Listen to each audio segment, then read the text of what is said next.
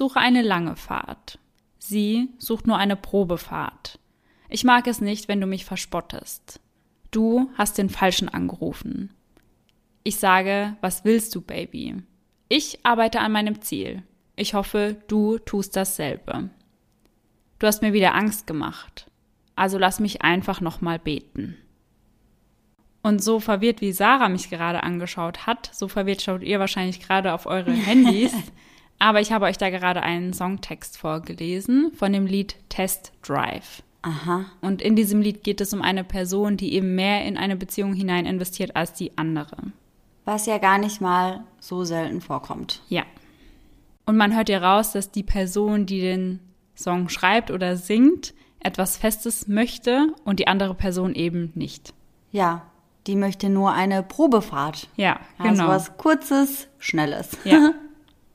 Und genau dieses Lied hört die Polizei in Dauerschleife, während sie einen Tatort sichert. Auf dem Boden vor ihnen wurde mit Sprühfarbe etwas auf den Boden gesprüht. Dort steht, möget ihr mich nie vergessen. Und nicht weit weg davon, bedeckt von einer Plane, liegt die Leiche einer jungen Frau. Gott, oh Gott, ich habe keine Ahnung, was da bitte passiert ist, aber ich bin sehr gespannt, was du uns heute erzählst. Und damit Hello an jeden True Crime Junkie, der heute wieder bei Eyes in the Dark eingeschaltet hat. Sarah und ich erzählen uns hier jeden Sonntag einen wahren Kriminalfall aus aller Welt und wechseln uns dabei immer ab. Und daher habe ich heute wieder die Ehre, euch den Fall zu erzählen. Bei unserer Recherche konzentrieren wir uns hauptsächlich auf Internetquellen. Das heißt, wir gehen eben verschiedene Berichte oder Dokumentationen durch und schauen uns die Überwachungsvideos und Videos der Prozesse an. Und im besten Fall besorgen wir uns ein dazugehöriges Buch, falls vorhanden. Und all die daraus gesammelten Informationen, die packen wir dann eben für euch in unsere jeweilige Folge. Und falls euch das Endergebnis gut gefällt, dann lasst gerne ein Abo da. Die Triggerwarnungen zur Folge findet ihr in den Show Notes und da haben wir heute wieder einige von. Aber bevor wir mit dem heutigen Fall anfangen und damit mit einer sehr düsteren Geschichte anfangen, ja, haben wir euch noch etwas zu erzählen, denn es gibt ja den ein oder anderen, der uns noch nicht bei Instagram folgt, der das vielleicht nicht mitbekommen hat. Ja, und der uns vielleicht mal auf Instagram folgen sollte. Ja, guter Punkt. Unter eisinthedark.podcast. Yes. Denn Sarah und ich, wir waren gestern beim Frühstücksfernsehen zu Gast in der Webshow. Ja, voll crazy. Also das war ein mega, mega, mega cooles Gefühl. Der ganze Tag hat gestartet erst einmal mit einem Kaffee und dann ging's für Laura und mich in die Maske. Das allererste Mal für uns beide. Ja. Und das war super, super aufregend. Also der ganze Tag war vollgepackt mit aufregenden Sachen irgendwie und wir sind ja total aufgeregt gewesen. Ja, erstens waren wir total aufgeregt und zweitens waren das einfach so viele, so krasse Eindrücke. Denn dort wird ja auch die Live-Show vom Sat1 Frühstücksfernsehen live aufgezeichnet Ja. eben und Laura und ich durften da einfach mit drinne sitzen. Das war einfach so, so heftig. Ja, dass man mal sieht, wie das abläuft und dass man überhaupt mal sieht, wie sieht so ein Fernsehstudio von innen aus. Ja. Also ich habe mich gar nicht mehr einbekommen. Ich war ja auch total überfordert im positiven Sinne mit den ganzen Eindrücken. Total. Und das war ein sehr, sehr cooles Erlebnis. Ja, und ich glaube, wir haben das auch ganz gut gemeistert. Ja. Sicherlich nicht so professionell wie Marlene Lufen und Chris Wackert, dem wir auch beiden zuschauen durften. Aber ich glaube, wir haben uns fürs allererste Mal ganz gut geschlagen. Ja, würde ich auch sagen. Und an der Stelle würden wir uns dann auch ganz gerne bedanken bei der lieben Dominique und Marie, denn die beiden haben uns eingeladen. Und mit den beiden haben wir uns eben unterhalten und es war mega cool und hat Ja. voll harmoniert und wir waren sehr, sehr gerne eure Gäste. Ja, total. Und sobald die Webshow online ist, dann verlinken wir euch die natürlich in den Shownotes und posten die natürlich auch bei Instagram.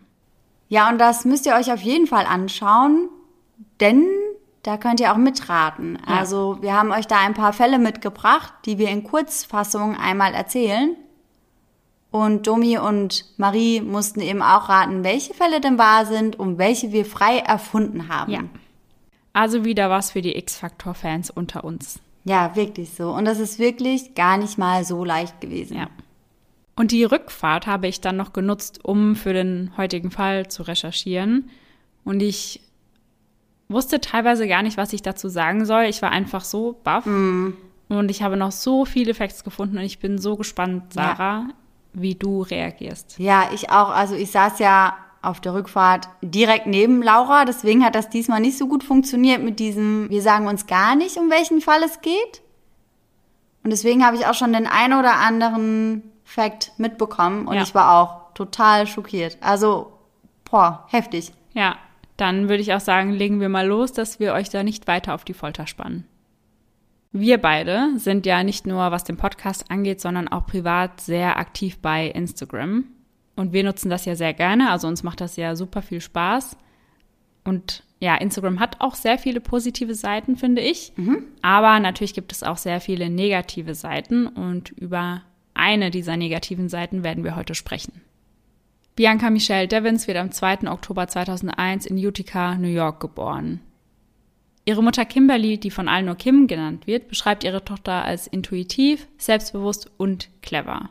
Ihre Interessen liegen im Kunst und im Modeln, also sie ist immer wieder als Model nebenher tätig.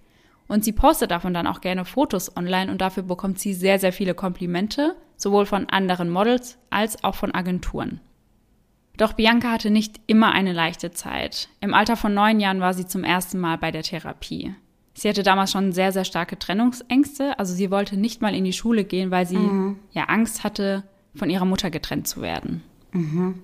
Mit 13 Jahren beginnen dann die ersten Anzeichen der Depression und im Alter von 16 Jahren erhält sie die Diagnose einer Borderline-Persönlichkeitsstörung.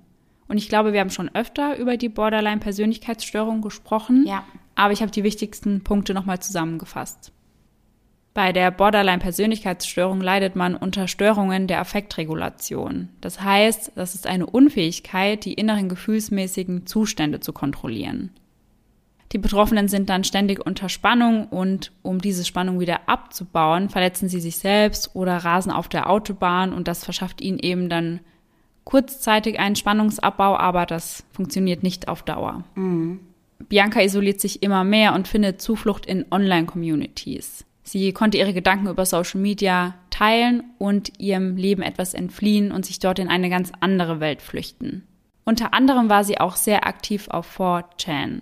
Und 4chan war ursprünglich als Manga- und Anime-Fanforum gegründet worden. Das ist eine Seite, die eigentlich erst für User ab 18 Jahren geeignet ist, aber natürlich hält sich da niemand dran. Die Seite teilt sich in verschiedene Unterforen auf, zum Beispiel in Fitness, Pokémon oder Mode. Und dann gibt es ein Unterforum, das Random Forum, welches keine Regeln hat oder zumindest weniger Regeln als die anderen. In diesem Forum werden extrem gewaltverherrlichende, pornografische und rassistische Inhalte geteilt. Und 4chan wird von ungefähr 27,7 Millionen Menschen weltweit genutzt. Ach nee. Also da hat man wirklich eine riesige Reichweite, wenn man da irgendetwas hochlädt oder diskutiert. Ja, krass. Eine Reporterin des Magazins Rolling Stone beschreibt 4chan als gefährlichen Ort und als einen misogynen Ort. Und misogyn bedeutet übersetzt Frauenfeindlichkeit. Und das beschreibt eine Einstellung, in der Frauen eine geringere Relevanz oder Wertigkeit haben als Männer. Bianca ist aber nicht nur dort sehr aktiv, sondern ebenfalls auch bei Instagram, Facebook und Twitter. Also eigentlich alles, was geht. Ich habe in sehr vielen Quellen gelesen, dass sie eine große Reichweite gehabt haben soll, mhm. aber das kam erst nach ihrem Tod. Also sie hatte zuvor um die 2500 Follower. Ja, okay. Und erst nach ihrem Tod wuchs ihre Followerzahl auf über 150.000. Was ich ja auch immer sehr, sehr unheimlich und fragwürdig finde. Ja, das war ja bei Gabby Petito ähnlich. Ja, genau. Und wie wir das wahrscheinlich alle wissen, tummeln sich im Internet auch einige Menschen, die es nicht so gut mit einem meinen und die einem dann öfter mal blöde Nachrichten schreiben oder blöde Kommentare dalassen. Aber Bianca wusste gut damit umzugehen und sie ist auch nicht leichtsinnig damit umgegangen und war im Internet auch immer vorsichtig. Und in einigen Quellen wird sie als E-Girl bezeichnet. Mhm. Und das E steht für Electronic. Früher hat man das eben für Frauen genutzt, die sich für Spiele interessiert haben, also Online-Games aber mittlerweile beschreibt das eine ganz eigene Ästhetik.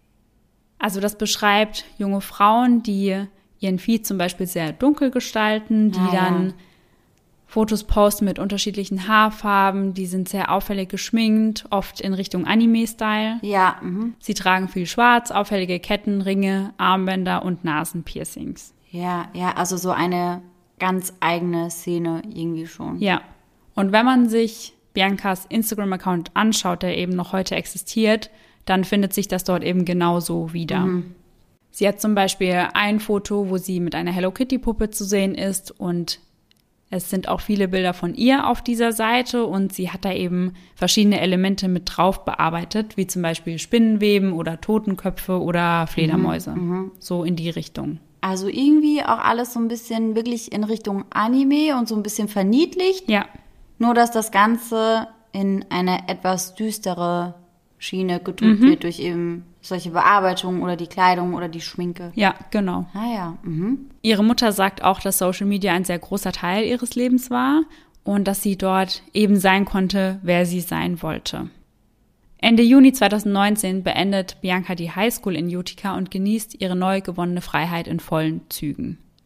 Bianca wollte unbedingt das College besuchen und am liebsten Psychologie studieren. Und ihre Familie sagt, sie habe immer ein Leuchten in den Augen gehabt, als sie über das College und ihre Zukunft gesprochen habe.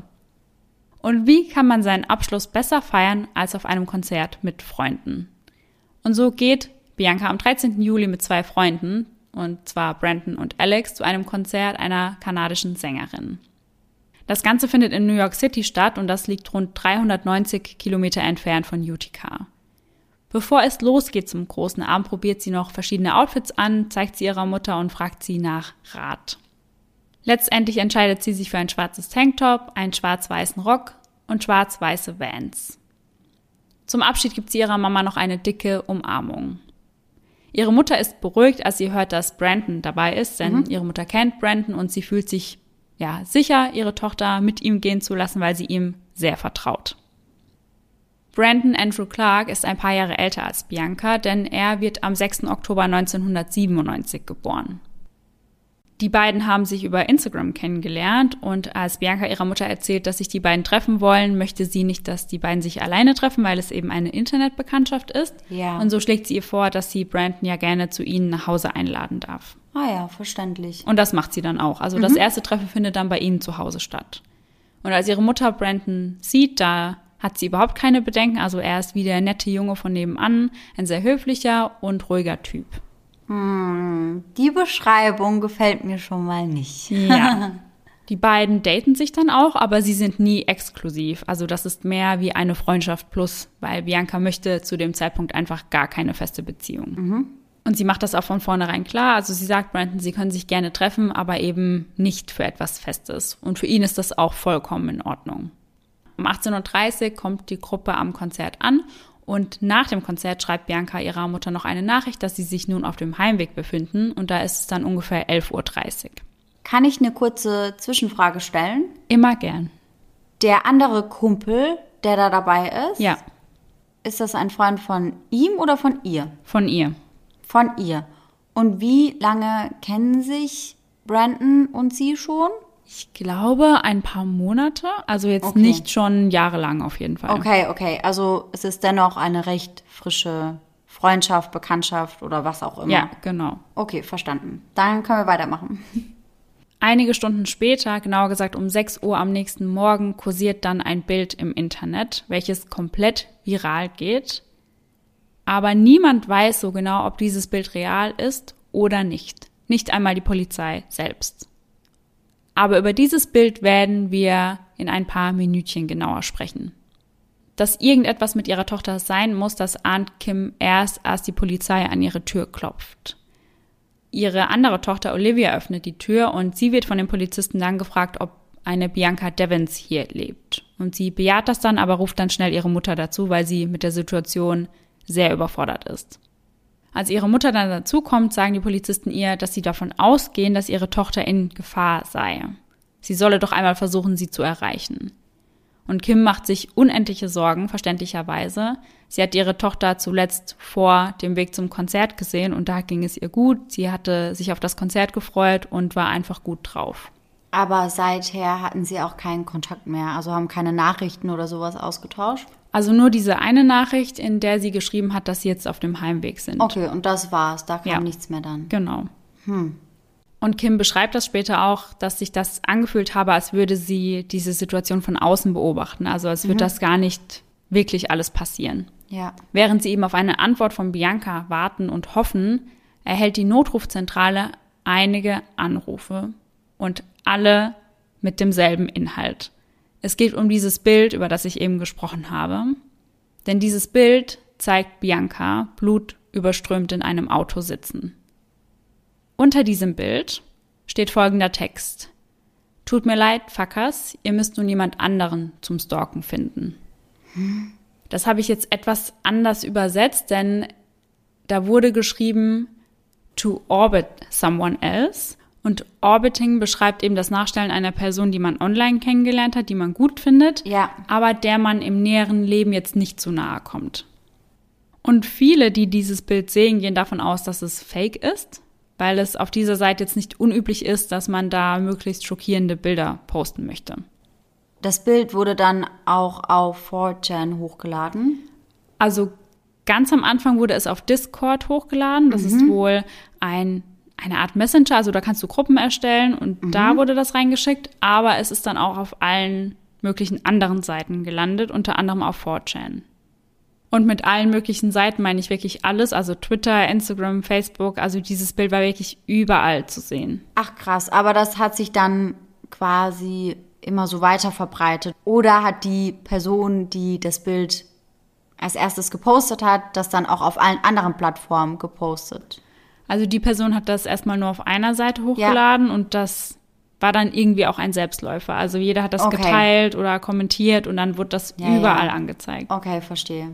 Und das ist nicht das einzige Foto, welches online kursiert. Es gibt noch ein anderes und das zeigt Brandon mit einer blutverschmierten Hand und unter dieser blutverschmierten Hand sieht man eine grüne Plane und der Text darunter, es tut mir leid, Bianca. Ein anderes Bild zeigt ebenfalls Brandon und sein blutbeflecktes graues T-Shirt. Darunter steht, Danke an jeden, der gut zu mir war. Ich werde euch vermissen. Die Anrufer, die sich jetzt bei der Notrufzentrale melden, die kommen aus allen Teilen der USA und teilweise sogar aus dem Ausland und Ja. sie geben eben an, dass sie vermuten, dass ein Mädchen namens Bianca verletzt wurde. Ja. Dass sie aber nicht wissen, wo sie ist und was genau passiert ist. Einer der Anrufer sagt, ich hoffe, sie blutet nur stark und vielleicht ist sie noch am Leben. Und dann erreicht die Polizei einen sehr entscheidenden Notruf, nämlich den von Brandon selbst. Mein Name ist Brandon. Das Opfer ist Bianca Michelle Devins. Ich werde nicht lange am Telefon bleiben, weil ich noch den Selbstmord als Teil des Mordes durchführen muss. Oh Gott. Umgehend werden nun die Polizisten über den Anruf informiert, die gerade bei Bianca zu Hause sind. Und nun versuchen sie Brandon so lange in der Leitung wie nur möglich zu halten, um ihn orten zu können. Sie sagen ihm dann unter anderem, bleib einfach bei mir in der Leitung, okay? Und Brandon sagt darauf, nein, ich werde nicht in der Leitung mit ihm bleiben. Ich werde tot am Boden liegen. Aber bevor er auflegt, verrät er ihnen dann ungefähr, wo er sich befindet. In einer Sackgasse in der Nähe von Biancas Haus. Die Polizisten, die sich noch bei Bianca zu Hause befinden, fragen sofort nach, wer Brandon ist. Also fragen ihre Mutter, ist das ihr Freund, ist das ihr Ex-Freund, in welcher Beziehung stehen die beiden zueinander. Dann teilt er ihr mit, dass er wohl suizidal sei und angibt, ihre Tochter verletzt zu haben. Und sie kann sich das nicht vorstellen. Also sie ist komplett überfordert mit dieser Information, Ja. weil Brandon immer super lieb zu ihrer Tochter war. Und für sie ergibt das einfach alles absolut gar keinen Sinn. In der Zwischenzeit treffen dann zwei andere Polizisten bei Brandon ein. Und sie richten die Waffe auf ihn, denn er steht vor seinem Auto und hält noch das Messer in der Hand. Und sie schreien ihn dann an, er soll das Messer fallen lassen, was er aber nicht tut. Und dann fragen sie ihn, wo ist das Mädchen? Erst als Verstärkung eintrifft, können sie ihn überwältigen und ihm das Messer entreißen. Aber bevor sie das schaffen, sticht er sich mit dem Messer noch selbst in den Nacken. In den Nacken. Ja. Und dann postet er davon auch noch ein Bild. Hä? Also die Polizisten halten da noch Abstand und warten eben noch auf die Verstärkung. Und er macht dann dieses Bild und postet das online und schreibt dazu Asche zu Asche. Und Hast du dir das Bild angeschaut? Also ich habe eins gesehen, wo aber nicht sein Kopf drauf war, sondern Mhm. auch nur er ab seiner Brust, sage ich mal. Auch Dann alles voller unten. Mhm. Blut, genau nach unten. Und da stand dieses Asche zu Asche drauf. Okay, also man sieht prinzipiell sein Gesicht nicht darauf. Oder wurde das auf dem Bild einfach nur abgeschnitten? Ja, das weiß ich nicht so genau. Ja. Also das Bild, was ich gesehen habe, das sah jetzt nicht abgeschnitten aus, aber man weiß es natürlich nicht genau.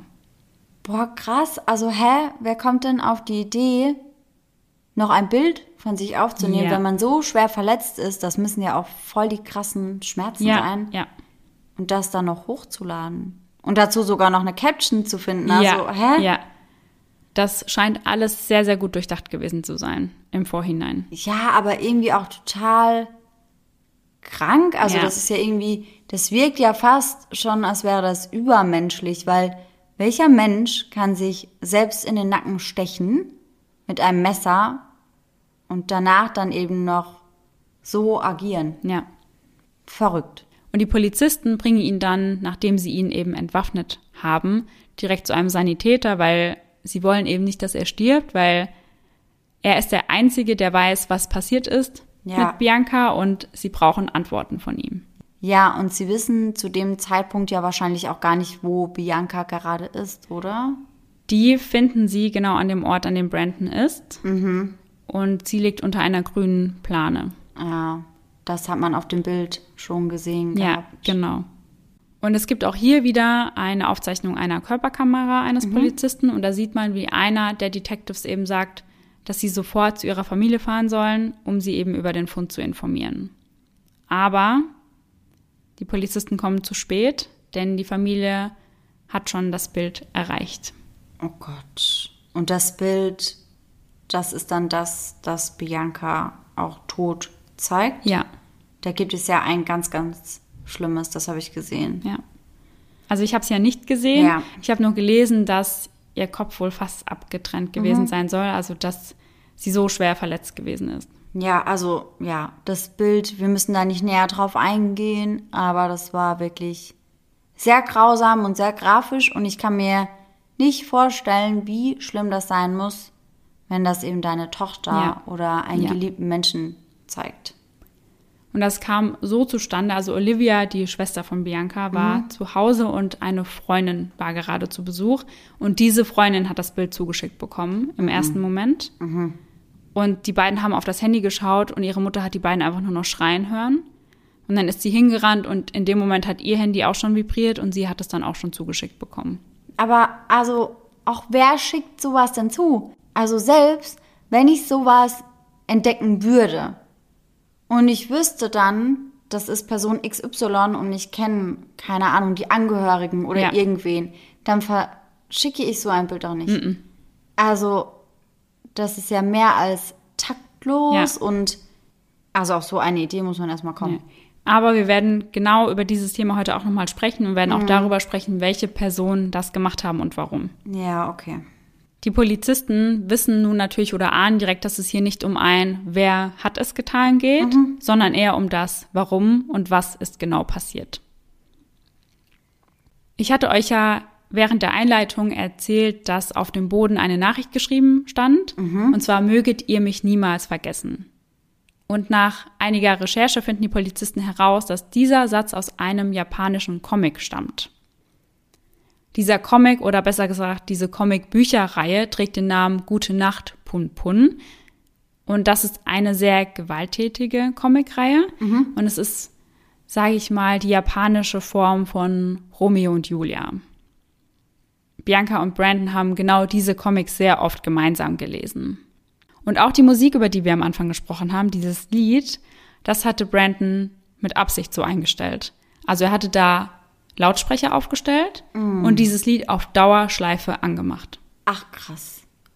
Am nächsten Morgen erhält die Staatsanwältin Sarah Demelia einen Anruf der Polizei, die ihr sagen, es gebe da etwas, was sie sich unbedingt anschauen muss. Sie fährt also gemeinsam mit Michael Nolan, das ist ebenfalls ein Staatsanwalt, zur Polizei und dort bekommen sie ein Video gezeigt. Und dieses Video hat Brandon aufgezeichnet. Und ihr denkt es euch wahrscheinlich schon, das zeigt, wie er Bianca tötet. Oh Gott, ich habe Ich habe es mir wirklich schon gedacht, aber ich habe gehofft, du sagst einfach irgendwas anderes. Ja. Und die beiden Staatsanwälte sagen später auch, dass das das Schlimmste war, was sie sich in ihrer Laufbahn je anschauen mussten. Boah, das kann ich mir vorstellen. Und nur kurz zur Info, die beiden sind also wieder nach Utica zurückgefahren. Das waren ja 390 Kilometer. Und dann haben sie eben das Auto geparkt und wollten in dem Auto schlafen. Mhm. Das heißt, in dem Video sieht man Bianca zunächst am Schlafen. Die Rückbank ist umgeklappt, dass die beiden einfach mehr Platz haben. Brandon nimmt die Kamera dann und befestigt sie im Auto. Und zwar macht er das an der Lüftung vorne. Also das ist ja immer in der Mitte zwischen den Ja, beiden genau. Sitzen, dass man eben den Blick auf die Rückbank hat. Okay, und da liegen die beiden eigentlich zusammen, um zu schlafen. Ja, ja. Und wo ist der dritte im Bunde? Der ist von dort aus dann zu sich nach Hause gegangen. Also sie sind nicht zusammen zum Konzert gefahren. Ah, verstehe. Ja. Brandon greift dann nach hinten und holt das Messer hervor. Aber er nutzt es noch nicht, sondern er versteckt es an der rechten Seite des Wagens. Er weckt Bianca dann auf und spricht mit ihr über etwas, was er während des Konzerts beobachtet hat. Denn er hat gesehen, wie Bianca Alex geküsst hat, also den dritten im Bunde. Und Bianca war dort auch schon bewusst, dass Brandon das vermutlich gesehen hat, denn sie schreibt Alex danach, ich glaube, er hat gesehen, wie ich dich geküsst habe. Ah, okay, Mist. Brandon sagt dann zu ihr, ich habe gesehen, wie du ihn geküsst hast, richtig? Und sie sagt, ja, tut mir leid, aber erinnert ihn auch daran, dass sie in keiner Beziehung sind und auch nicht Genau. exklusiv miteinander sind. Ja, genau, das wollte ich eben nämlich eigentlich auch sagen. Ja. Brandon sagt dann nur, nun ja, eine Entschuldigung ist nicht genug. Bianca scheint sich ab diesem Zeitpunkt etwas unwohl zu fühlen, denn sie fragt ihn dann, ob er bereit wäre, sie nach Hause zu fahren. Und vermutlich wurde ihm in diesem Moment klar, dass das wohl das Ende zwischen ihnen sein könnte. Und daher greift er in diesem Moment nach dem Messer und beginnt dann auf Bianca einzustechen. Als sie sich schon nicht mehr bewegt, schreit er in die Kamera und gibt ihr die Schuld an dem Mord. Denn er sagt, Bianca, warum hast du mich dazu gebracht, das zu tun? Glücklicherweise hat ihre Mutter und ihr Großvater, die ein sehr enges Verhältnis zu Bianca hatten, beide das Video nie gesehen. Also sie haben ja das Foto zugeschickt bekommen, aber von dem Video haben sie eben nur gehört, aber es nie selbst zu Gesicht bekommen. Aber das wurde auch veröffentlicht. Also das Video war auch der Öffentlichkeit zugänglich, sage ich mal. Nein, mm, mm. Ah ja, okay, sehr gut. Um Gottes Willen. Er wollte das online posten, Ja. aber irgendwas hat da nicht funktioniert. Also es war der Plan, aber es hat nicht funktioniert. Und die Fotos, über die wir gesprochen haben, die entstanden dann natürlich nach dem Video, also erst als Bianca bereits tot Ja. war. Und die Polizei bestätigt wenige Tage später auch, dass die Bilder echt sind. Die Sängerin, auf deren Konzert Bianca am 13. Juli war, die bekommt von dem Vorfall mit und twittert auch etwas dazu.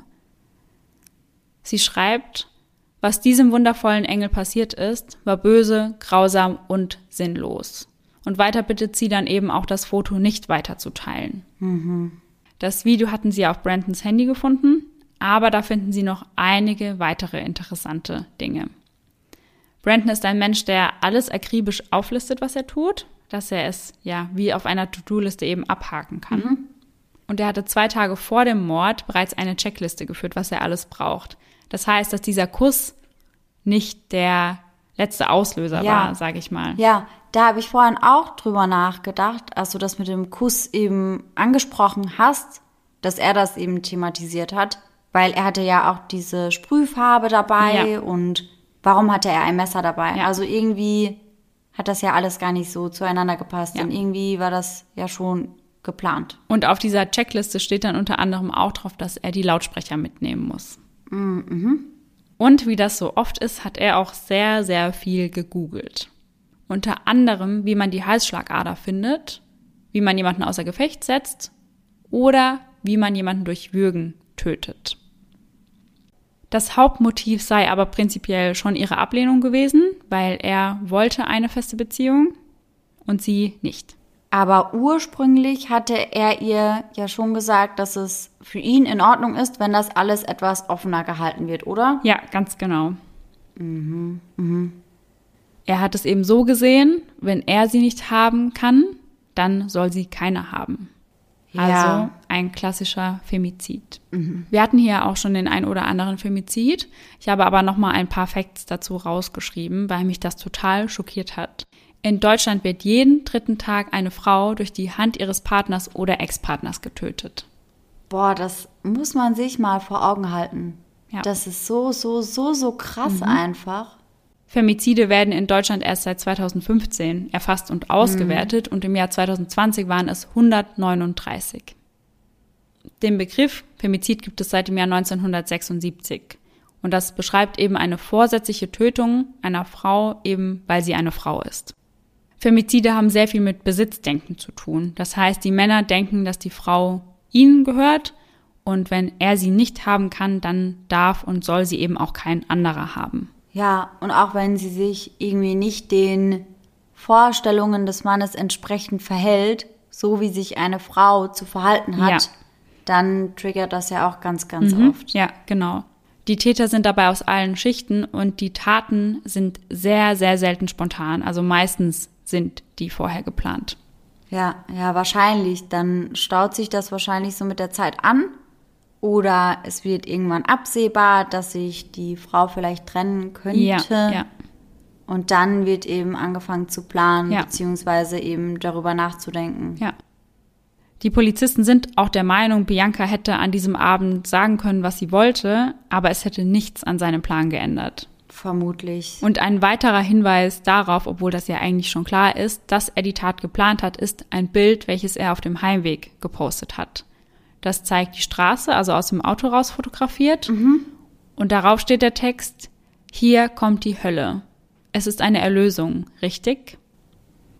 Und das war auf dem Heimweg von dem Konzert, als sie noch gelebt hat. Ja, ganz genau. Und das hat er auch schon zuvor hochgeladen. Mhm. Okay, krass. Denn das stammt wohl auch aus einem Liedtext. Das heißt, hätte ihn jemand darauf angesprochen, hätte er zu dem Zeitpunkt ja auch noch sagen können, ja, ich habe einfach einen Song zitiert, den wir gerade gehört haben oder Ja. so ähnlich. Ja, ja. Und ich glaube auch, man wird in den wenigsten Fällen auf sowas angesprochen, Ja, weil, ja. also auch ich habe einige Leute auf Social Media in meinen Kontakten quasi, die erstmal irgendwelche Quotes oder sowas posten, wo ich mir auch denke, okay, Interessant. ja, kann man machen, muss man aber nicht. Ja, ja. Aber ich würde das ja niemals ansprechen, Ja, weil genau. jeder kann ja einfach seine Gedanken posten, so wie er es möchte. Ja. Mhm. Wir gehen an dieser Stelle noch einmal neun Jahre zurück ins Jahr 2010. Denn Brandon war bereits mit einem solchen Verhalten innerhalb seiner Familie konfrontiert. Im Jahr 2010 hielt sein Vater seine Mutter für zehn Stunden lang gefangen und bedrohte sie mit einem Messer. Er dachte, dass sie ihn betrügen würde, was nicht der Fall war, und er hat ihr dann eben gedroht, sie und danach sich selbst zu töten.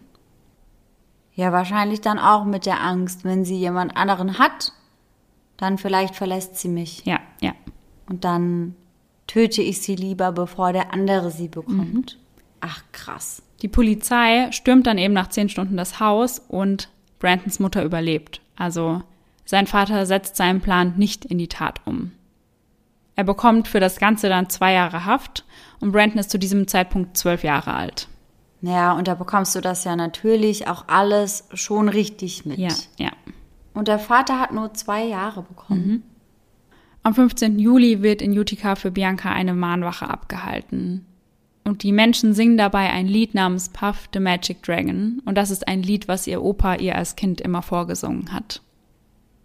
Am 19. Juli ist dann die Beerdigung und Freunde und Familie versuchen irgendwie an diesem Tag Abschied zu nehmen. Um Bianca zu gedenken wird am 14. Februar 2020 eine Mode- und Kunstausstellung mit ihrer Kunst organisiert.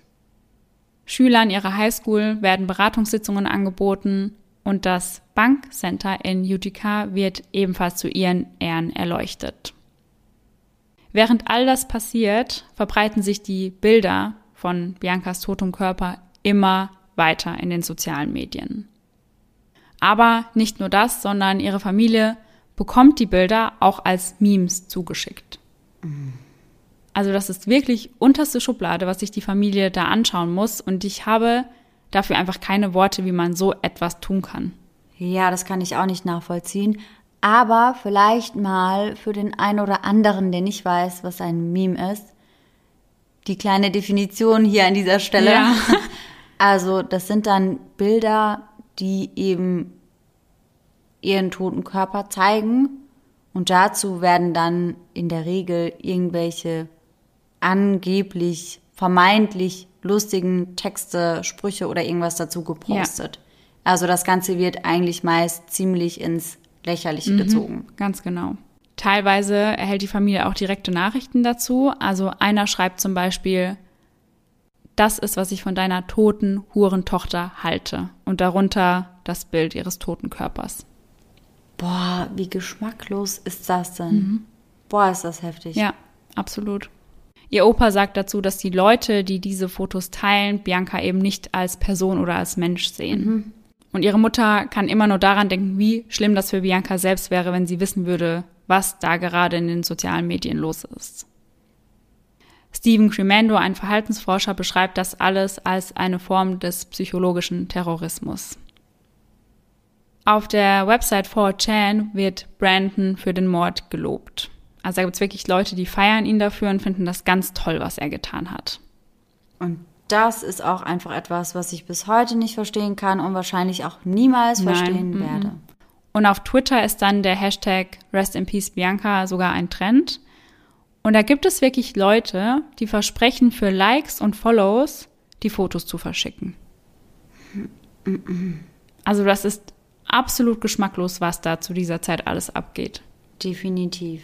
Jedes Mal, wenn ein Bild gelöscht wird, taucht es an irgendeiner anderen Stelle wieder auf. Also das ja. ist wirklich nicht mehr zu handeln. Ja, wahrscheinlich taucht es auch dreifach irgendwo anders ja, wieder auf. Ja. Also und aus diesem Grund nimmt sich Biancas Schwester Olivia auch eine komplette Social Media Pause, mhm. weil sie damit einfach absolut nicht mehr umgehen kann und nicht mehr klarkommt.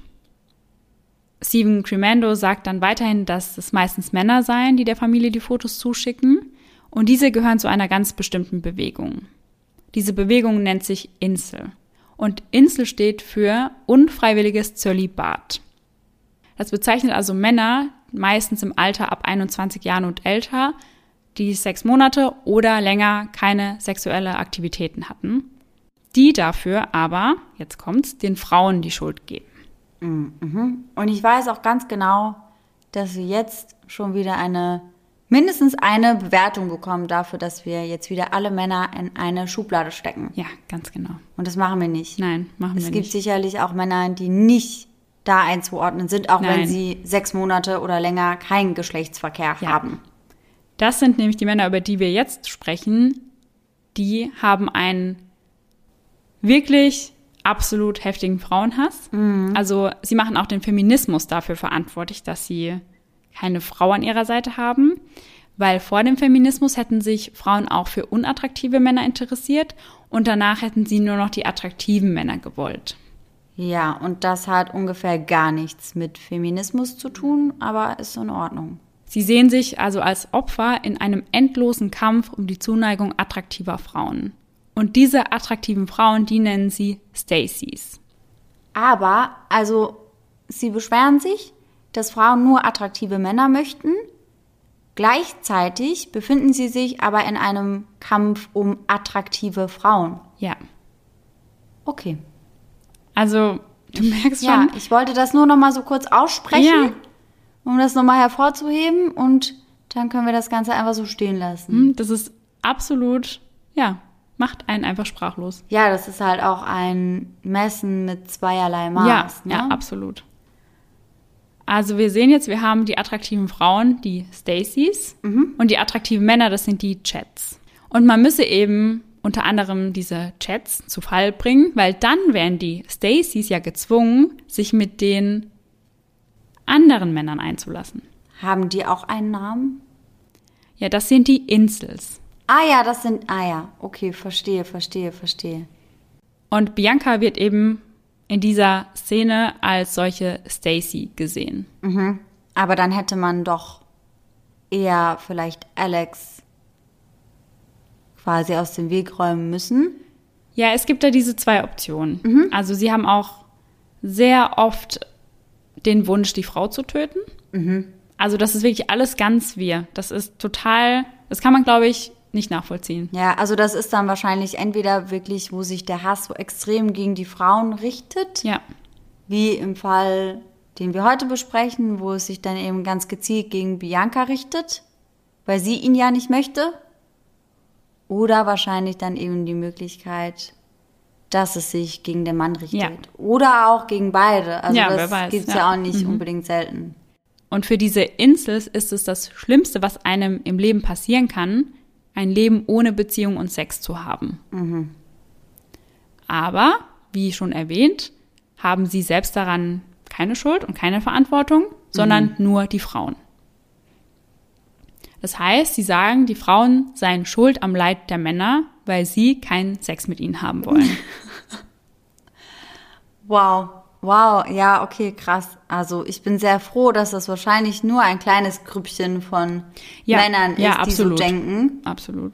weil das ist ja unnormal gestört. Ja, da gibt es ganze Foren dazu, aber ich hatte davor auch noch nie davon gehört. Ich auch Ich nicht. kam durch diesen Fall darauf und habe mir dann ja ein Video von einer Frau angeschaut, die diese Gruppe erforscht hat, sage ich mal, oder Ja, dazu ja. ein ganzes Buch geschrieben hat. Und ich habe mir angeschaut, was sie erzählt hat und ich war einfach nur sprachlos. Verständlich.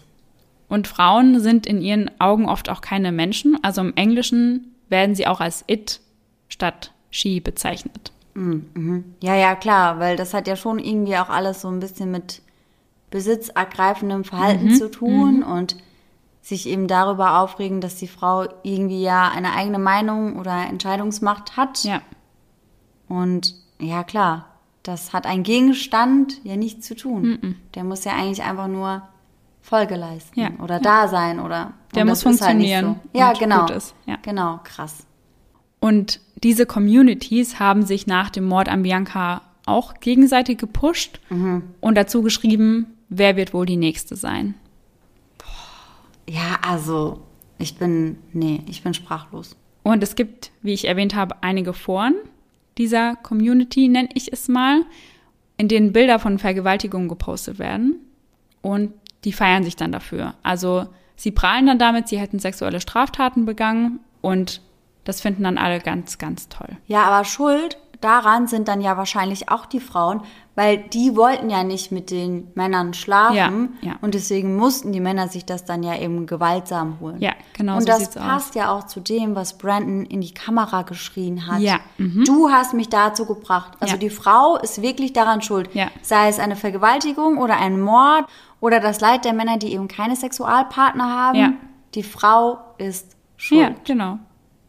Also Brandon selbst hat sich nie als Insel bezeichnet, aber sein Verhalten würde dazu passen und ist ja auch egal, ob er es war oder nicht, aber diese Community fand das eben toll, was er gemacht hat, auf jeden Fall. Ja, ja, klar, klar. Ja, ich weiß auch nicht, ob sie sich selbst so bezeichnen würden. Ja, gibt's, ja.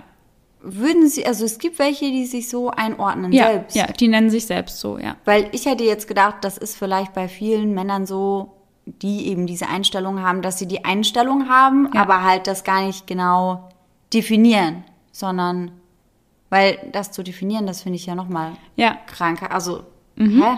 ja, die bezeichnen sich so.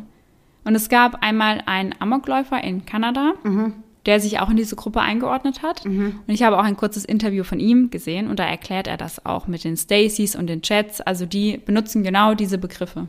Und war sein Amoklauf dadurch begründet auch? Ja, ja. Ach krass. Und hast du da mehr Infos zu? Also er wollte möglichst viele Chats töten. Das ist dann die andere Ja. Richtung. Ganz genau. Krass. Also das ist wirklich, da könnte man wahrscheinlich eine komplette Folge nur mit diesem Thema füllen. Da gibt es wirklich super viel Information und das ist einfach, ja, ich war ganz schön baff, als ich das gelesen habe. Krass. Und er zieht dann wirklich los und möchte möglichst viele Chats töten, Ja, damit er die Stacys vielleicht im besten Fall irgendwann mal abbekommt. genau, weil er sagt dann zu dem Polizisten, also er erklärt ihm das Ganze und sagt dann, ja, weil wenn die Chats weg sind, dann müssen sich die Stacys ja mit uns reproduzieren. So nennt er das. Oh Gott. Ja, Oh Gott. Und der Mann ist mittlerweile im Gefängnis? ja, ja, ja. Furchtbar. Also ich hatte furchtbar. Stell dir mal vor, dein Sohn oder dein Ja. Partner oder irgendwer stirbt wegen sowas Unnötigem. Ja. Also das ist immer schlimm, aber das ist ja so sinnbefreit. Ja, absolut. Brandons Konten auf Instagram und Facebook werden gelöscht, aber bevor das geschieht, wird seine Instagram-Bio noch einmal geändert. Dort steht dann sein Geburtsdatum, eben der 6. Oktober 1997 und ein Sterbedatum, der 14. Juli 2019. Daneben steht, ihr wisst nun, ich spüre keinen Schmerz mehr.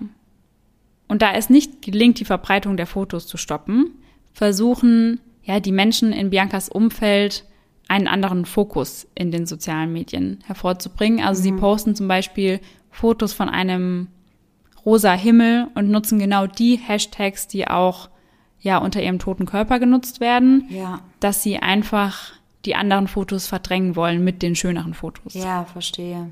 Und was ich total absurd finde, ist, wenn man diese Fotos gemeldet hat, gerade bei Instagram, dann wurde einem mitgeteilt, sie würden nicht gegen die Community-Richtlinien verstoßen. Ja, klar. Aber wenn man dann die Brustwarzen einer Frau sieht, dann ist Ja. das ein ganz klarer Regelverstoß. Ja.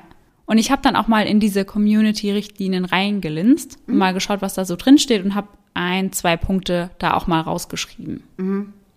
Halte dich an Recht und Gesetz. Instagram ist kein Ort, um Terrorismus, organisierte Kriminalität oder radikale Gruppen, die Hassrede verbreiten, zu unterstützen oder zu verherrlichen. Das Anbieten von sexuellen Dienstleistungen, der Kauf oder Verkauf von Schusswaffen, Alkohol- und Tabakprodukten unter Privatpersonen und der Kauf oder Verkauf nichtmedizinischer oder pharmazeutischer Drogen sind ebenfalls nicht gestattet. Ein weiterer Punkt ist, sorge dafür, dass unsere Gemeinschaft sicher bleibt. Verherrliche deshalb niemals Selbstverletzungen. Und ich weiß nicht, ob sich die Richtlinien in den letzten Jahren geändert haben, das kann natürlich sein, aber dass das damals schon nicht gegen die Richtlinien verstoßen haben soll, da war ich einfach nur absolut baff und dafür hat Instagram dann auch sehr starke Kritik bekommen. Ja, ja, das kann ich verstehen. Also irgendwas ist da ja schief gelaufen. Ja, ja.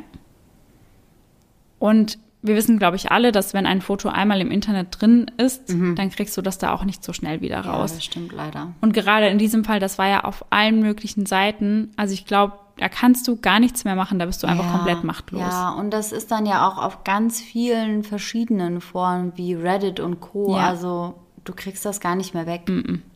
Zwei Wochen nach der Tat finden sich Biancas Freunde und ihre Familie zum ersten Mal im Gerichtssaal wieder. Und dabei tragen sie ihre Lieblingsfarbe Pink. Biancas Opa Frank Williams beschreibt das Auftreten von Brandon als erbärmlich. Und Brandon bekennt sich nicht schuldig für Mord zweiten Grades. Denn die Anklage lautete Mord zweiten Grades. Okay, weißt du, warum Mord zweiten Grades? Nein, absolut nicht. Und mich hat das bei der Recherche wahnsinnig gemacht, weil ich dachte, warum zweiten Grades und nicht ersten Grades? Und ich habe mir so viele Videos angeschaut und so viel Podcasts gehört und immer nur wurde gesagt zweiten Grades, aber keine Erklärung dafür, warum. Mord ersten Grades setzt ja eine besondere Heimtücke voraus. Mhm. Oder eine besondere Grausamkeit? Ganz genau. Und Mord zweiten Grades ist zwar auch eine vorsätzliche Tötung, aber ohne Heimtücke. Und das kann ich in diesem Fall nicht wirklich nachvollziehen. Ich auch nicht. Denn ich würde schon sagen, dass das sehr, sehr heimtückisch ist, sie da in einem Auto anzugreifen. Aber wahrscheinlich, wahrscheinlich wäre es Mord ersten Grades gewesen, wenn er sie im Schlaf angegriffen hätte, aber sie war wach. ja. Wahrscheinlich ist das der springende Punkt, um ehrlich zu sein. Vielleicht kann das sein, weil sie hat sich auch auf jeden Fall stark gewehrt. Ich weiß nicht, ob das da irgendwie mit reinspielt, dass sie eben die, überhaupt die Chance hatte, sich noch zu wehren oder Ja, sie wurde ja nicht von hinten angegriffen oder während sie geschlafen hat. Ja. Und das ist dann wahrscheinlich der Punkt, wo sie sagen, das ist keine Heimtücke, sondern er hat sie, er hat sie sogar extra aufgeweckt, oder? genau, um erst einmal das Gespräch mit ihr zu suchen Ja. und dann hat er irgendwann nach dem Messer gegriffen. Ja, okay, dann wird das der springende Punkt sein. Das kann gut sein.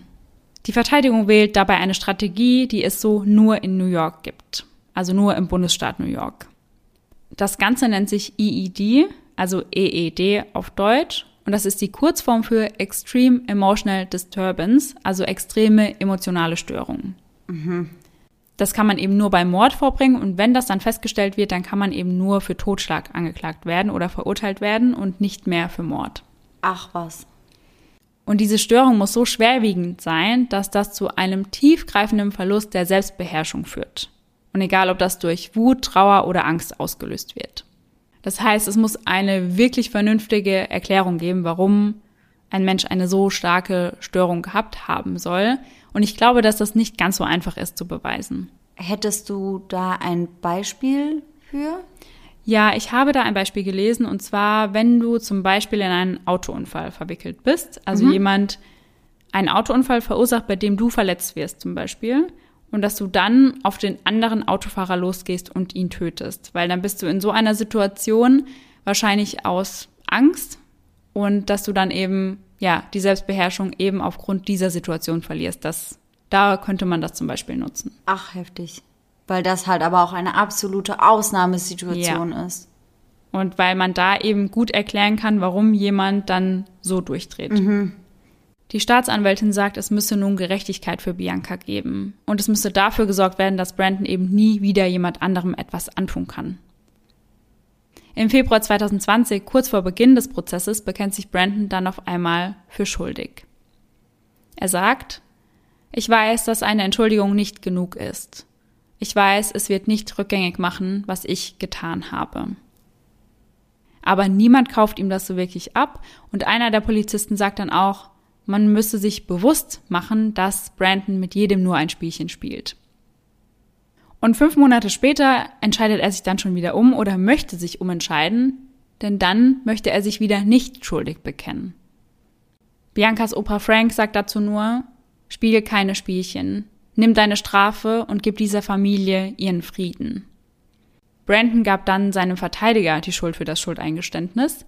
Er habe ihn zu wenig im Gefängnis besucht und ihn eben nicht richtig informiert. Ah ja, also hier haben wir ja dann auch quasi wieder dieses Muster, auch wenn es nicht gegenüber einer Frau ist. Also ist das anscheinend bei ihm ja auch geschlechterunabhängig teilweise, dass er die Schuld gerne bei anderen ja. Menschen sucht. Mhm. Mhm. Er sagt, er wusste, dass ich Ersttäter war und ich keinerlei Kenntnis über das Rechtssystem oder das Gerichtsverfahren hatte. Sein Verteidiger hält dagegen, beziehungsweise er ist Stand jetzt dann nicht mehr sein Verteidiger. Mhm, mh. Er sagt, vor seinem Plädoyer ging ich 15 Mal ins Gefängnis. Es gab einige Male, bei denen ich vier oder fünf Stunden mit ihm verbracht habe. Im Schnitt aber mindestens drei Stunden. Er sagt, Brandon habe auf schuldig plädieren wollen. Er habe gesagt, er solle auf nicht schuldig plädieren und einen Prozess haben. Also das heißt, der Verteidiger wollte, dass er sich nicht schuldig bekennt, mhm. dass sie eben den Prozess führen können. Aber Brandon hat eben gesagt, er möchte das nicht. Und als es eben darum geht, ob Brandon das eben nochmal rückgängig machen kann, fragt der Staatsanwalt ihn noch einmal, ob er wirklich seinen Verteidiger beschuldigt, seinen Job nicht gemacht zu haben. Und Brandon sagt, ja, mit den Mitteln, die er zur Verfügung gehabt hätte, sei er zu dem Entschluss gekommen, dass er seinen Job nicht richtig gemacht hat. Und der Staatsanwalt fragt ihn dann, auf welcher Gesetzesschule er denn gewesen sei. Und Brandon sagt natürlich, dass er das nicht war. Mhm. Und der Staatsanwalt sagt dann, ja, richtig. Also können Sie nicht wissen, ob Ihr Verteidiger einen richtigen Job gemacht hat, oder? Ja. Und Brandon sagt dann auch, ja, korrekt. Ja. Mhm. Und der Richter lehnt das dann auch ab also er lässt das nicht mehr zu, dass Brandon sein Schuldgeständnis oder seine Schuldbekennung noch einmal ändert. Am 16. März 2021 wird dann das Strafmaß verkündet. Brandon bekommt 25 Jahre bis lebenslänglich. Also er kann nach 25 Jahren zum ersten Mal einen Antrag auf Bewährung stellen. Ganz kurz bevor das Strafmaß verkündet wird, äußert sich Brandon noch einmal selbst. Er sagt, ich hasse mich für das, was ich getan habe. Es tut mir so leid, was ich euch angetan habe. Mir tut es so leid, was ich Bianca angetan habe. Ich wünschte, ich könnte mich entschuldigen. Ich wünschte, ich könnte mich bei ihr entschuldigen. Aber das kann ich nicht. Aber wie man sich das vorstellen kann, Biancas Familie lässt das kalt, also sie kaufen ihm seine Entschuldigung auch nicht ab. Also ja, ja, also wahrscheinlich regt man sich da auch eher drüber auf, als dass man das irgendwie annehmen kann. Ja. Und Sie haben jetzt auch die Befürchtung, dass er nach 25 Jahren freikommt, denn dann wäre er Mitte 40 und hätte ja noch sehr viel von seinem Leben. Mhm. 2021 reicht Biancas Mutter dann noch eine Klage gegen die Staatsanwaltschaft ein. denn diese sollen ein Sexvideo und Bilder vom Tatort ins Netz gestellt haben.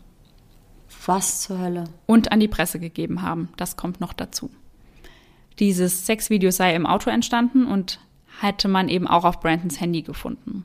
Und Biancas Mutter hat eben von zwei Dokumentarfilmern diese Info bekommen. Also die Ja. haben gesagt, sie hätten das von der Staatsanwaltschaft angeboten bekommen, das zugeschickt zu bekommen.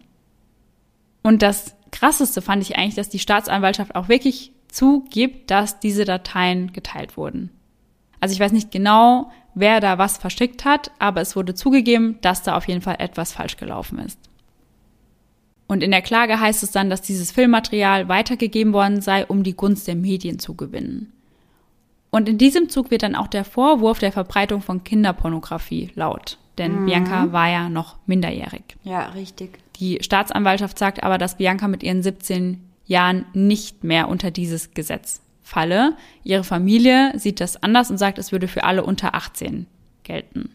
Dazu sagen sie, unsere Familie ist gezwungen, die Gewalt immer und immer wieder in den sozialen Medien mitzuerleben. Es ist unerträglich, dass diejenigen, die Bianca schützen sollten, die Staatsanwaltschaft, sich stattdessen mit Kinderpornografie beschäftigen, als ob meine Tochter kein Recht auf Privatsphäre hätte. Und die Klage läuft wohl auch noch. Und ich kann mir auch vorstellen, dass das nicht so einfach ist, wenn man gegen die Staatsanwaltschaft klagt. Also ich kann mir vorstellen, dass sich das noch ein ganzes Weilchen ziehen wird. Ja, das kann ich mir auch gut vorstellen. Ich bin gespannt, was dabei rauskommt. Ja, ich auch. Und sie versuchen außerdem gerade ein neues Gesetz durchzubekommen. Das Bianca-Gesetz, also Bianca's Law. Dieser Gesetzesentwurf soll eben dafür sorgen, dass Social-Media-Unternehmen für die Verbreitung solcher Inhalte eben zur Rechenschaft gezogen werden können. In einem Interview wird Kim gefragt, wie sie möchte, dass man sich an Bianca erinnert. Ich möchte, dass Bianca für ihr Lächeln, für ihren strahlenden Geist und für ihr großes, fürsorgliches Herz in Erinnerung bleibt. Bianca wollte schon immer jedem helfen. Selbst in ihren schlimmsten Kämpfen, wenn sie sich selbst nicht helfen konnte, half sie anderen. Also, ich muss mich, glaube ich, echt erstmal sammeln, weil wir haben über echt viele Dinge gesprochen, zu denen es irgendwie Redebedarf gibt, finde Ja. ich. Also, ich finde diesen Fall extrem verstörend und ich finde diesen Mord extrem sinnlos und kann da überhaupt gar kein Motiv irgendwie nachempfinden. Ja. Und ich finde es nach wie vor irgendwie heftig. Also klar, wahrscheinlich wissen wir schon den Grund, warum es nur Mord zweiten Grades ist, aber ich hätte mir irgendwie dennoch gewünscht, dass er für Mord ersten Grades verurteilt wird. Ja, ich auch. Also als ich das gelesen habe im ersten Moment, ich habe es auch gar nicht verstanden. Ja. Ich habe es jetzt erst vielleicht ein bisschen verstanden, Ja. dass wir darüber gesprochen haben, aber ich bin, ja, ich war vorhin einfach echt ein bisschen planlos und habe mich gefragt, warum. Ja, ja. Und ich gehe mal davon aus, dass er nach den 25 Jahren wahrscheinlich direkt einen Antrag auf Bewährung einreichen wird. Und ich kann mir aber auch vorstellen, dass dieser, je nachdem, wie er sich im Gefängnis eben entwickelt hat, auch gar nicht genehmigt wird, um ehrlich zu sein. Weil wenn er bei der gleichen Einstellung bleibt, die er auch heute oder beziehungsweise zum Tatzeitpunkt hatte, dann finde ich, ist er schon eine Gefahr für seine Mitmenschen. Ja. Explizit für Frauen, mit denen er sich eben trifft und die vielleicht ja etwas anderes im Sinn haben als er. Ja. Und Biancas Familie hat auch schon angekündigt, dass sie dagegen vorgehen wollen, wenn Ja. dieser Tag kommt und alles daran setzen wollen, dass er eben nicht freikommt. Ja, und das finde ich in dem Moment auch richtig.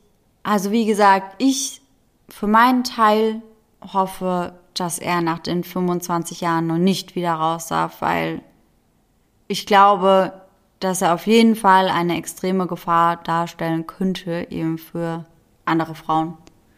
Und stell dir mal vor, er kommt dann raus und das passiert nochmal. Ja. Und dann bist du irgendwie die Mutter oder die Schwester der Getöteten und weißt, das hätte einfach verhindert werden können. Ja, ja, total. Also, ja, ich weiß nicht, ob man so eine Einstellung, die er da irgendwie mitbringt, ob man die wegbekommt. Ja. Ich bin gespannt, was dann passiert, sobald er den ersten Antrag stellen ja, kann. Ja, ich auch. Und wenn wir den Podcast im Jahr 2045 noch machen, Ja. Dann werden wir euch da auf jeden Fall auf dem Laufenden halten. Ja. Ich hoffe, wir haben den da noch. Ja, ich auch. Und wie du schon gesagt hast, ist das ein Fall, bei dem es viel zu verdauen gibt. Mhm. Denn wir haben ja wirklich über viele Themen gesprochen, die sehr schwerwiegend sind und die Ja. einem auch schwer im Magen liegen irgendwie. Ja, auf jeden Fall. Also auch eben viele Themen rund um den Mord herum. Ja. Also ich muss ehrlich sagen, ich muss mich erstmal von dieser Chad und Stacy Sache irgendwie erholen, Ja. Weil ich das absolut gestört finde. Ja. Und also da war ich komplett raus. Da habe ich den Glauben an zumindest diesen Teil der Menschheit einfach verloren. Ja, ja. Aber ich finde eben auch den Umgang in den sozialen Medien mit solchen Themen schon sehr kritisch, muss ich sagen. Also Ganz schlimm. ich kann zu einem gewissen Punkt, sonst würden wir auch keinen True Crime Podcast zusammen machen, kann ich nachvollziehen, dass das Leute irgendwo interessiert und Ja. dass sie gerne möglichst viele Informationen dazu haben möchten. Aber das Ganze in eine so lächerliche Richtung zu ziehen, dass man daraus irgendwelche Memes bastelt Ja, ja. oder dass man das den Eltern direkt schickt. Ja.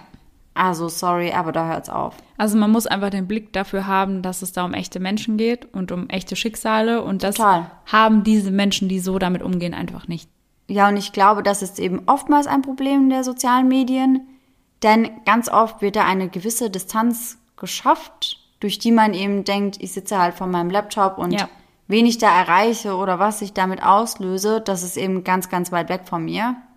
Aber das ist oftmals einfach nicht der Fall. Ja. Weil wir sehen ja auch hier, das hat ihre Familie, Biancas Familie, extrem mitgenommen und extrem verstört. Ja. Und das darf man nicht vergessen, was das für eine Macht haben kann. Ja, und ich habe auch von einem Psychologen gelesen, dass der auch gesagt hat, dass es nicht nur bei Biancas Familie, sondern auch bei allen Menschen, die solche Fotos sehen, das kann einfach ein Trauma auslösen. Ja, verstehe ich. Also ich habe auch schon Bilder gesehen im Rahmen unserer Recherche, die ich nicht mehr aus meinem Kopf ja, rausbekomme. Ja, absolut. Also ja, da muss man einfach vorsichtig mit umgehen. ja.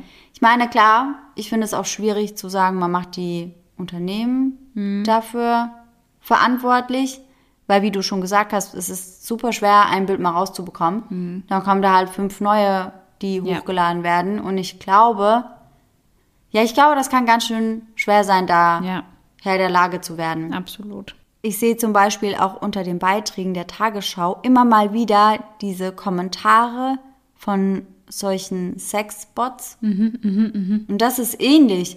Da schreiben immer wieder Leute drunter, so, boah, Leute, klärt mal euer Bot-Problem. Und ich verstehe das, gerade unter tragischen Beiträgen Ja. darf das nicht sein. Aber manchmal liegt es einfach nicht in der eigenen Macht. Ja. Man kommt da manchmal nicht hinterher. Ja,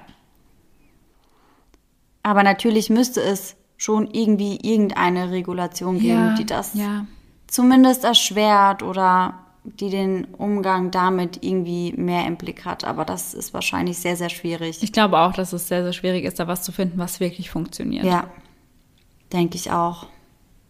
Und genau weil es bei dieser Folge so viel zu verdauen gibt, glaube ich, brauchen wir alle einen Gänsehaut-to-go-Moment.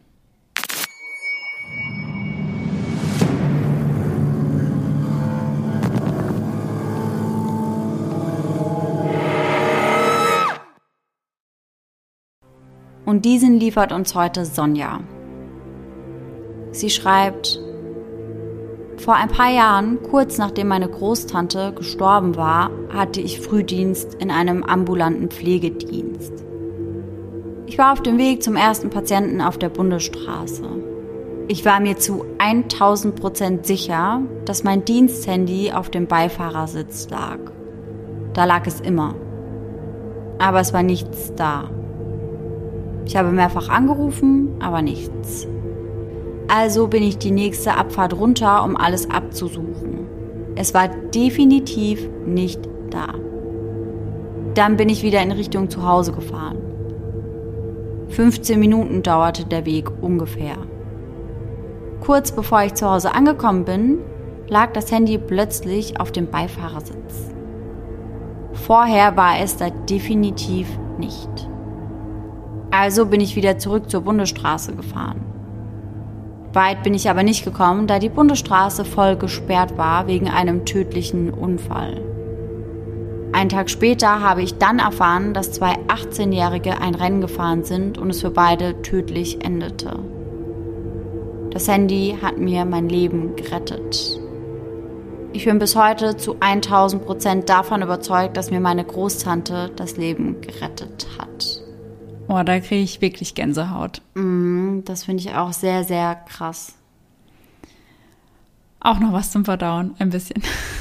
Ja, eigentlich sind unsere Gänsehaut-to-go-Momente auch immer irgendwie was zum Verdauen. Wir Ja. sagen immer, das kommt zum Runterkommen, Ja. ganz gelegen, aber eigentlich sind die oft auch nochmal aufwühlend. Mhm, absolut. Aber wir freuen uns natürlich immer, wenn ihr uns eure Gänsehaut-to-go-Momente zuschickt. Und dann hoffen wir natürlich, dass ihr alle nächsten Sonntag wieder mit dabei seid. Und bis dahin, schöne Träume. Bis dann. Tschüss. Tschüssi.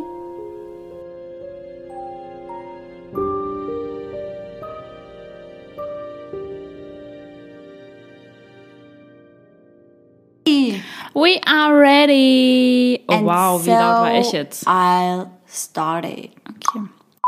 Und nicht weit weg davon liegt bedeckt unter einer Plane, unter eine Plane, unter einem Plane, da liegt dann. Das ist auch irgendein Flugzeug oder so? ja,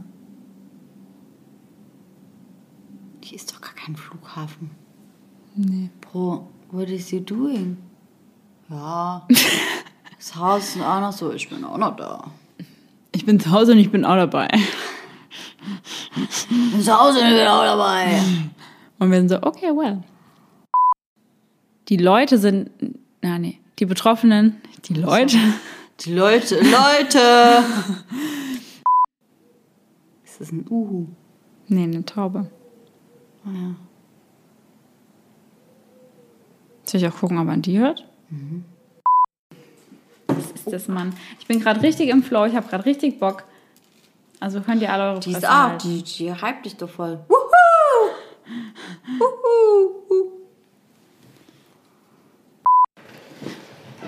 Also Rollläden sind jetzt unten.